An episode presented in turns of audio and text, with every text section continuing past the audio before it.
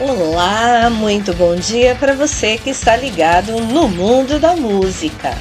Eu sou Bia Fernandes e a partir de agora vou trazer os principais destaques desta quinta-feira, 10 de setembro. Hoje é dia do gordo e mundial para prevenção do suicídio.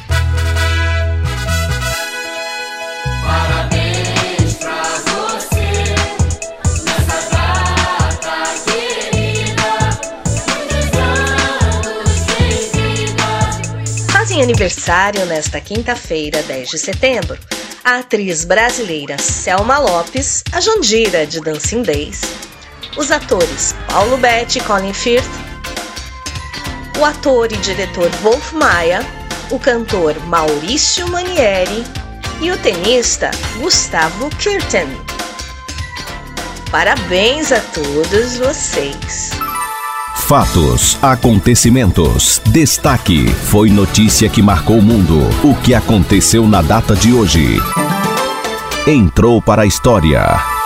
Confira os fatos históricos marcantes do dia 10 de setembro. Em 1808 é publicado o primeiro jornal no Brasil, a Gazeta do Rio de Janeiro. Hamida de Jandok é a última pessoa guilhotinada na França em 1977. E também a independência da Guiné-Bissau, isso em 1974. Vamos com as notícias. Fique bem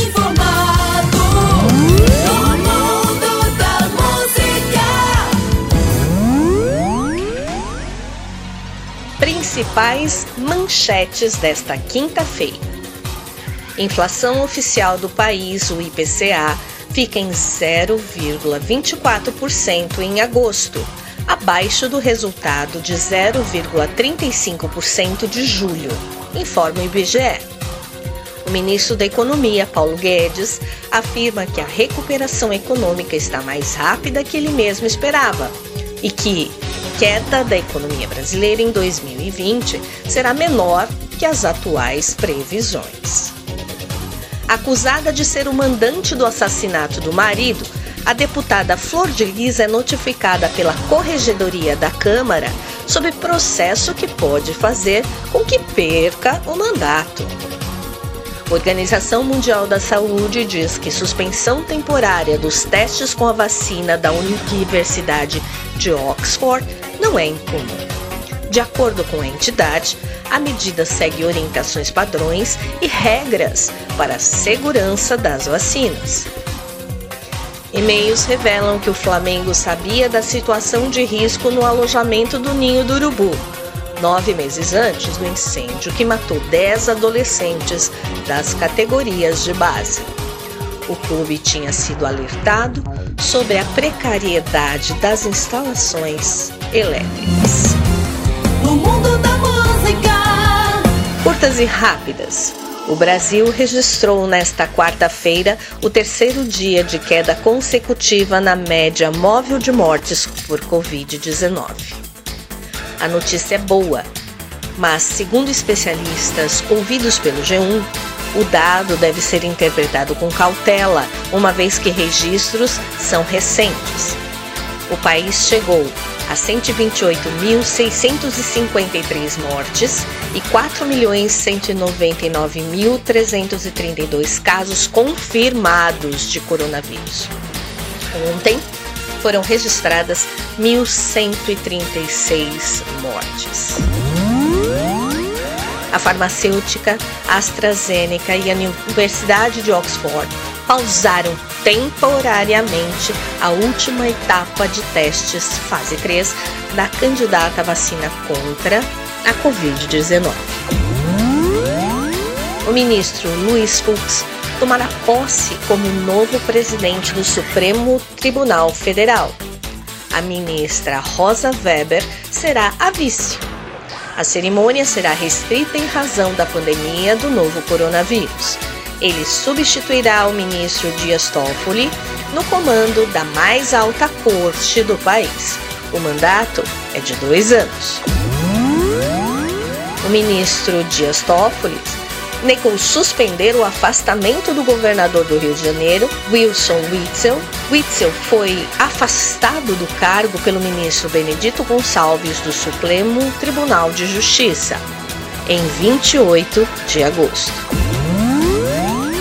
A Câmara de Comércio Exterior, CAMEX, do Ministério da Economia decidiu zerar até 31 de dezembro a alíquota do imposto de importação para o arroz em casca e beneficiado. O objetivo é reduzir o custo do arroz importado para aumentar a oferta e conter a alta de preços do produto no mercado interno. Dora Alto tem incentivado as exportações, diminuindo a oferta interna, enquanto o auxílio emergencial estimula o consumo, afirmam especialistas. A expectativa é de que os preços permaneçam altos até o fim do ano. O resultado do desempenho de julho do comércio será conhecido hoje. Em junho, as vendas varejistas cresceram 8%, na comparação com maio, segunda alta consecutiva do setor, após tombo nos meses de março e abril. As denúncias de violência contra crianças e adolescentes caíram 12% no Brasil durante a pandemia. Foram registradas 26,4 mil denúncias entre março e junho, segundo o menor valor da série histórica iniciada em 2011. Mas o fechamento das escolas pode ter dificultado as notificações. Futebol. Nona rodada do Brasileirão prossegue nesta quinta-feira. Três jogos acontecem às 19h15. Corinthians e Palmeiras, Internacional e Ceará e Bahia e Grêmio.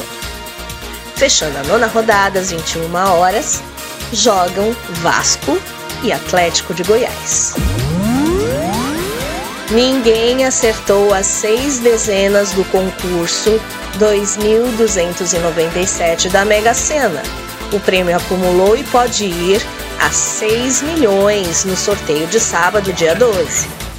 As dezenas sorteadas foram 20, 22, 35, 40, 41 e 59. A Quina teve 40 apostas ganhadoras. Cada um receberá R$ 97.017,77. A quadra teve mil apostas ganhadoras.